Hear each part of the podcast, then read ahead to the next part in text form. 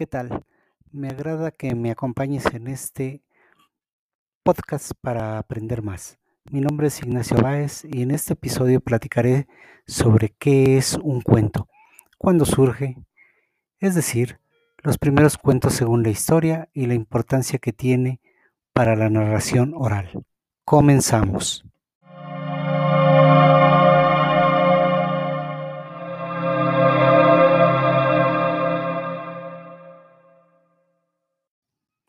Cuento es una narración corta y sencilla acerca de un suceso real o imaginario que de forma amena y artística se puede manifestar escrita u oralmente. La palabra cuento se emplea para designar diversas clases de narraciones breves, como el relato fantástico, el cuento infantil o el cuento folclórico o tradicional.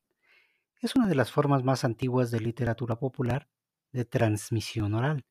De hecho, el cuento apareció como una necesidad del ser humano de conocerse a sí mismo y darle a conocer al mundo acerca de su existencia.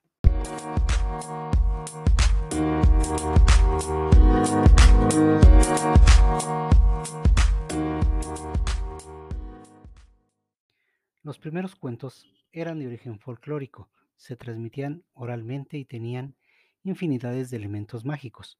Su origen circunda entre lo mitológico o histórico, a pesar de haber estado desnaturalizado por la fantasía popular.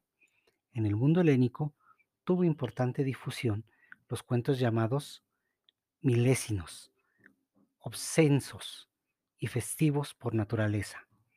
Otras fuentes para el cuento han sido Panchatantra, relatos indios del siglo IV después de Cristo, y la principal colección de cuentos orientales, Las Mil y Una Noches, en las que Ischerensande se salva de la muerte a manos de su esposo, contándole cada noche apasionantes cuentos de diversos orígenes y culturas.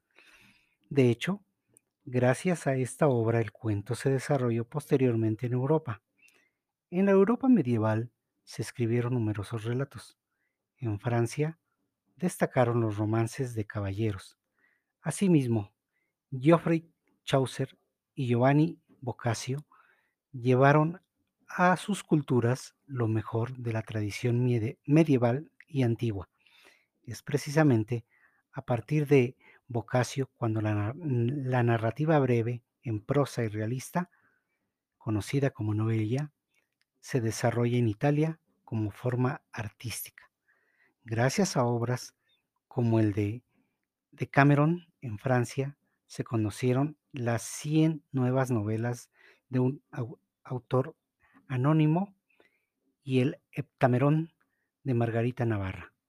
Otro autor francés del siglo XVII, Jean de La Fontaine, escribió fabulosas fábulas basadas en Esopo.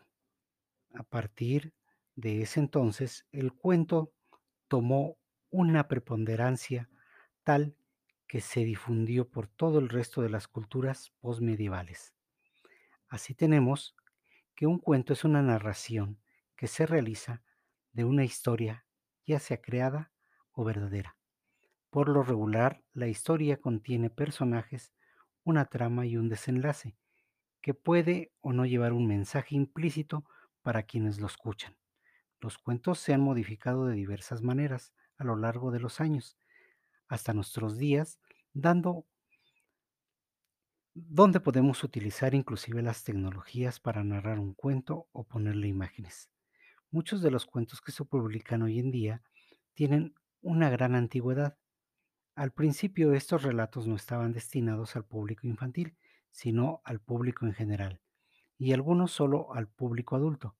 Los niños en muchas comunidades eran enviados a la cama cuando empezaban las sesiones de narraciones orales.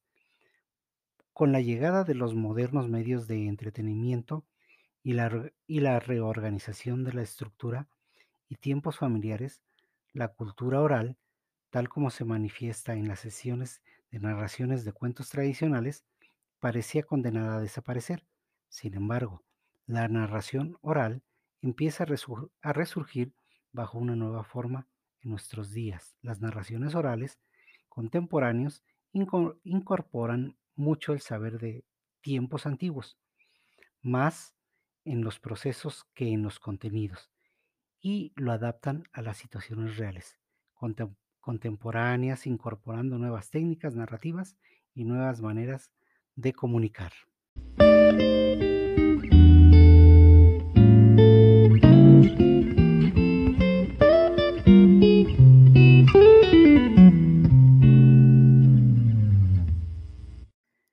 Toda narración de relatos breves es a la vez un hecho comunicativo y un fenómeno cultural, y sin duda es también una actividad artística.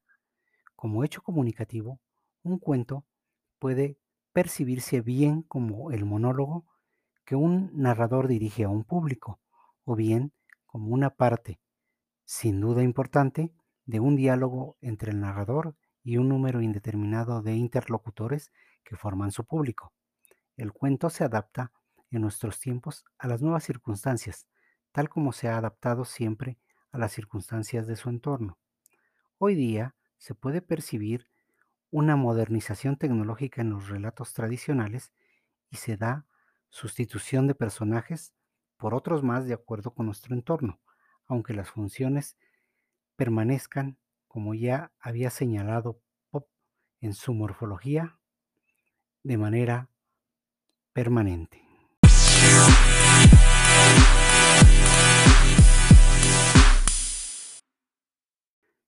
Qué bueno que me has acompañado en este primer episodio. Recuerda que encontrarás algunos enlaces en las notas del podcast hacia sitios de interés y recursos adicionales.